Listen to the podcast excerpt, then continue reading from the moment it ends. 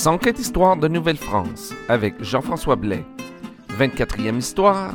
Que buvait-on en Nouvelle-France?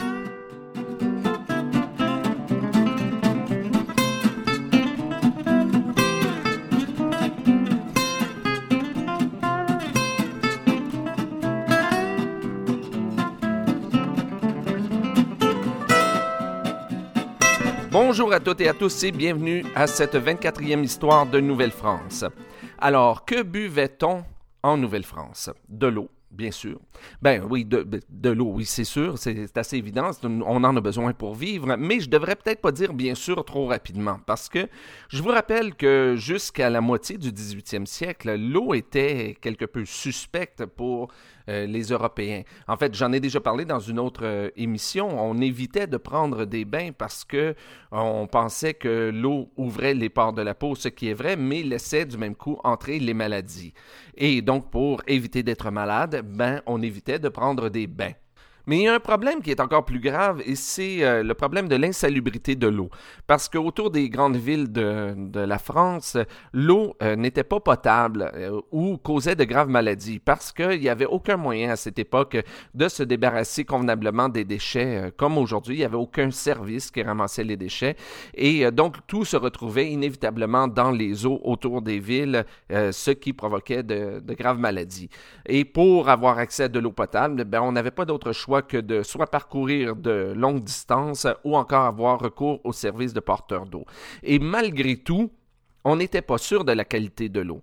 Ce qui fait que pour euh, détruire les maladies à l'intérieur de l'eau, ce qu'on faisait souvent, c'est que on, coupait l'eau avec du vin, comme on fait encore aujourd'hui dans certains pays où l'eau potable n'est pas accessible à tout le monde.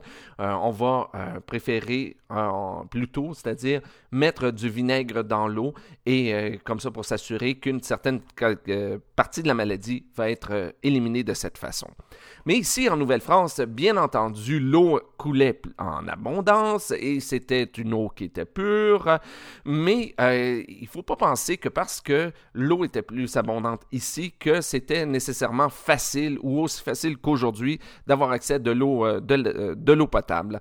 À témoin, par exemple, les, les religieuses de je vais les retrouver, les, les, les religieuses de l'Hôtel-Dieu de Québec qui ont dû attendre trois ans avant de pouvoir se construire un, un puits. Et pendant ces trois ans, ben, elles ont dû marcher deux kilomètres matin et soir pour pouvoir s'approvisionner en eau. Alors, et en hiver aussi, c'est un grave problème parce que l'eau des rivières, des lacs gelait. Alors, on devait faire fondre de la glace ou faire fondre encore de la neige.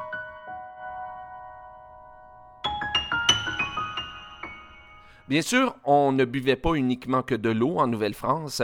Vous serez surpris peut-être d'apprendre que on buvait aussi du café et du chocolat chaud à partir du début du 18e siècle. Ça, c'était euh, ben, le chocolat chaud venait de, l'Amérique du Sud et transitait par Louisbourg, tandis que le café venait du Yémen et transitait par, euh, par la France.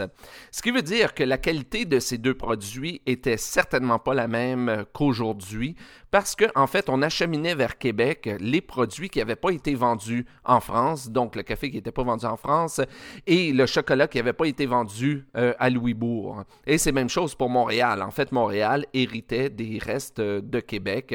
Et si euh, une année, il n'y avait plus rien à, acheminer à Montréal, eh bien, il n'y avait plus rien à acheminer à Montréal et on se passait du café et du euh, chocolat. Mais on, a, retrouvé des moulins à café, des ustensiles et de la vaisselle pour servir ces deux boissons. Donc, on est sûr que euh, ça, c'est bu ici en Nouvelle-France. Mais pendant les... Ça, c'est pour des boissons chaudes. Et pour les boissons froides, eh bien, pendant les journées chaudes de l'été, on aimait aussi boire de la limonade ici en Nouvelle-France. Pour vous donner une idée, en 1693, le marchand Jacques Lebert possédait 48 livres d'écorce de citron qui vendait à 45 sols la livre. Donc, c'était quand même euh, quelque chose de prisé.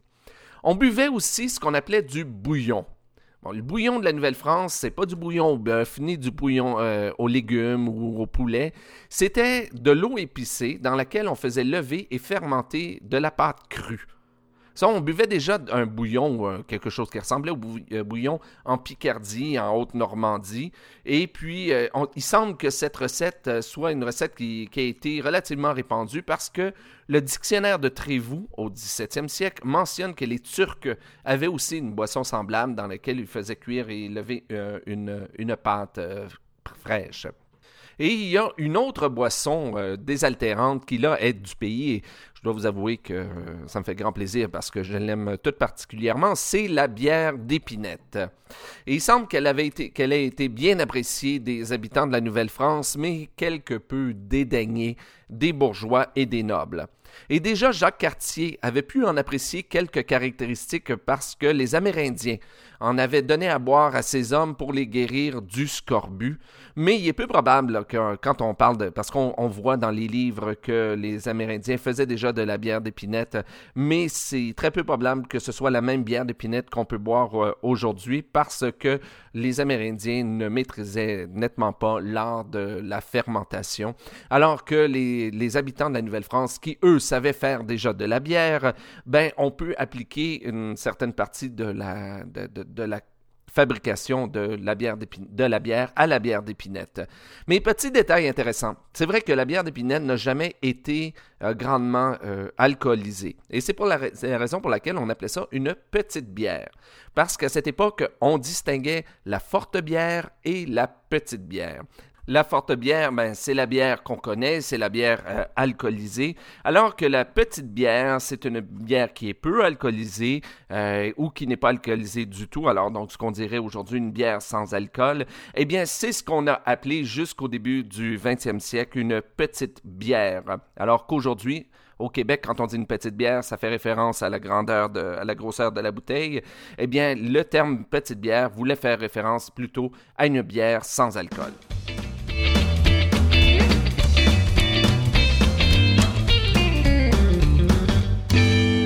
Et maintenant, les alcools. Ben, je surprendrai personne en disant qu'il y avait des boissons alcoolisées ici en Nouvelle-France. Ben, il y avait tout d'abord du vin, puis ensuite de la bière et dans une moindre mesure le cidre. Ben, on aurait pu croire qu'avec une partie de la population qui était d'origine normande, ben, le cidre aurait été à l'honneur, mais euh, il semble qu'il n'y ait pas eu assez de pommiers pour faire du cidre en quantité suffisante pour en faire le commerce. Il y en a eu, Pierre Calme, le naturaliste qui est venu visiter la Nouvelle-France au 18e siècle, nous dit qu'on en produit en petite quantité. On sait par exemple que la famille Lemoine euh, en produisait à partir de ses pommiers de l'île Sainte-Hélène à Montréal, les pommiers qui étaient situés là où est situé présentement le métro, soit dit en passant. Mais euh, Pierre Calme nous dit que si on en produisait, c'était plutôt par fantaisie plus que par utilité ou par profit. Donc, il y avait du cidre, mais pas énormément et on aimait bien la bière en Nouvelle-France. En fait, on faisait de la bière déjà bien avant l'arrivée de Jean Talon en Nouvelle-France.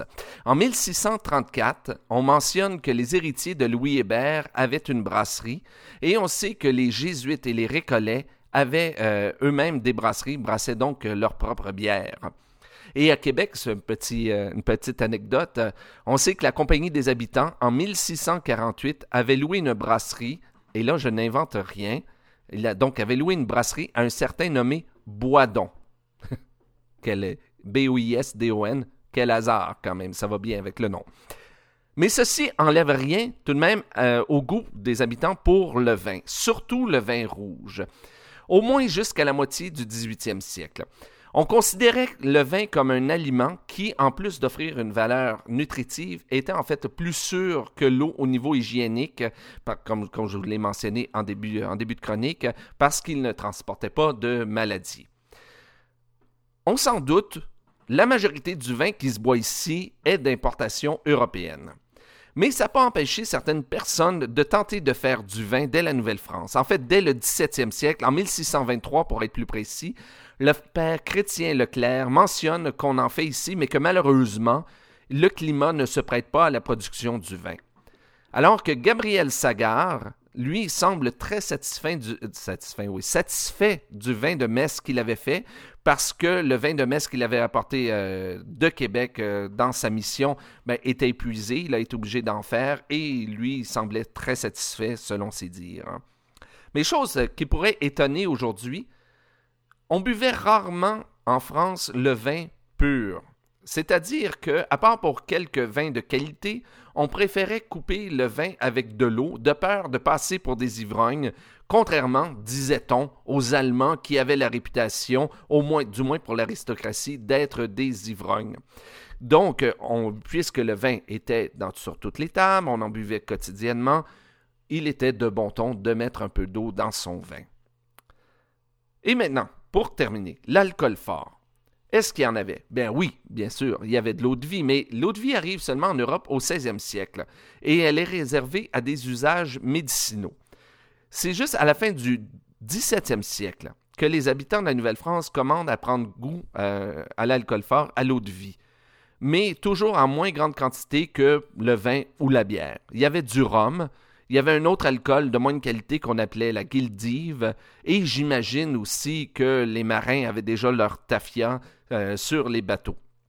Mais l'alcool fort ne semble pas avoir fait partie du quotidien des habitants de la Nouvelle-France, du moins pas comme le vin ou la bière. On s'en servait surtout pour le commerce avec les Amérindiens, ce qui a entraîné beaucoup de problèmes, mais ça, c'est une autre histoire. Et c'est ce qui met fin à cette 24e histoire de Nouvelle-France. Si vous avez des commentaires sur l'émission, je vous invite à m'écrire au info-104histoire.com ou à vous rendre au www.104histoire.com. Si vous voulez en apprendre davantage sur mes ateliers conférences, je vous invite à vous rendre au www.communhistoire.com. Ici Jean-François Blais et à bientôt pour une nouvelle histoire de Nouvelle-France.